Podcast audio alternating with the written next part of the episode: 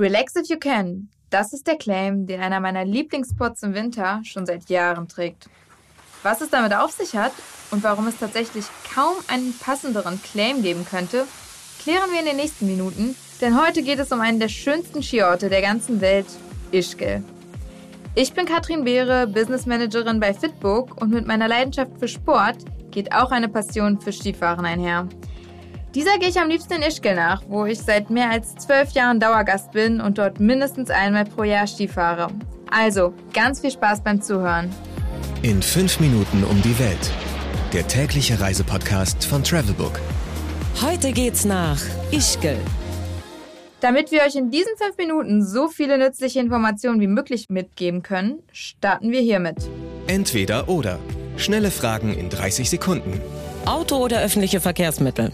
Der Ort ist recht klein, sodass man problemlos zu Fuß von A nach B kommt. Zudem gibt es einen Dorftunnel, der über ein Rollband die Après-Ski-Zentren und die Möglichkeiten zur Bergfahrt mit den verschiedenen Gondeln verbindet. Pärchen oder Familienurlaub? Tatsächlich beides gleichermaßen. Entspannung oder Abenteuer? Mehr Abenteuer als Entspannung.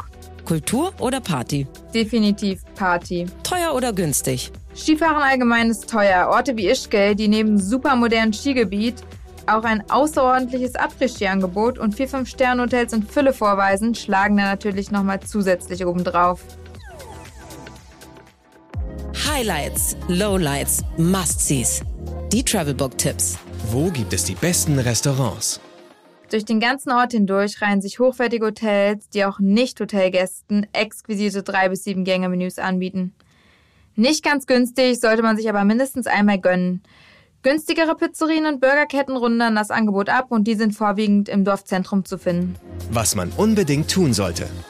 Einmal morgens als einer der ersten an der Gondel stehen und auf den Berg fahren. Morgens sind die Pisten nämlich schön leer und frisch gewalzt. Da kommt man als passionierter Skifahrer dann auch richtig auf seine Kosten und kann wie über einen Teppich die Piste fast ungestört und allein genießen. Am besten direkt einmal bis ganz auf die Spitze fahren und dann nach der ersten Abfahrt ohne großes Anstehen direkt wieder mit dem nächsten Sessellift die nächste Piste hoch. Am höchsten Punkt, dem sogenannten Greitspitz, hat man eine super Aussicht und fühlt sich buchstäblich wie im Himmel. Was ist total überschätzt? Aus meiner Sicht die Skiabfahrt in den schweizerischen Ort Samnaun, quasi auf der anderen Seite von Ischgl. Da kann man zollfrei einkaufen, aber ob der Kosmetik, Tabak, Uhren oder Schmuckkauf zu etwas günstigeren Preisen wirklich lohnt, sollte man sich gut überlegen. Zudem ist die Abfahrt zu schneeärmeren Zeiten wie Ostern recht mühsam und auch die Auffahrt zurück ins Skigebiet dauert insgesamt schon ein bis zwei Stunden. Mein persönlicher Geheimtipp. Das ist die Schwarze Vier, meine Lieblingspiste.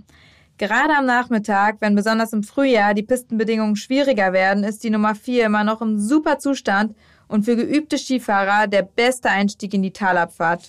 Geld, Sicherheit, Anreise. Die wichtigsten Service-Tipps für euch. Was macht man am besten, wenn es regnet? Wellness. Ischgl hat so viel zu bieten. Pisten, Après-Ski, kleine Boutiquen, dass man kaum Zeit für Wellness findet. Und bei schlechtem Wetter sollte man das also unbedingt machen. Entweder den Bereich in der eigenen Unterkunft nutzen oder einen Daypass für eines der zahlreichen Wellness-Hotels buchen. Auch öffentliche Bäder oder Wellness-Einrichtungen gibt es in Ischgl in sehr guter Qualität. Welche Gegend ist ideal für die Unterkunft?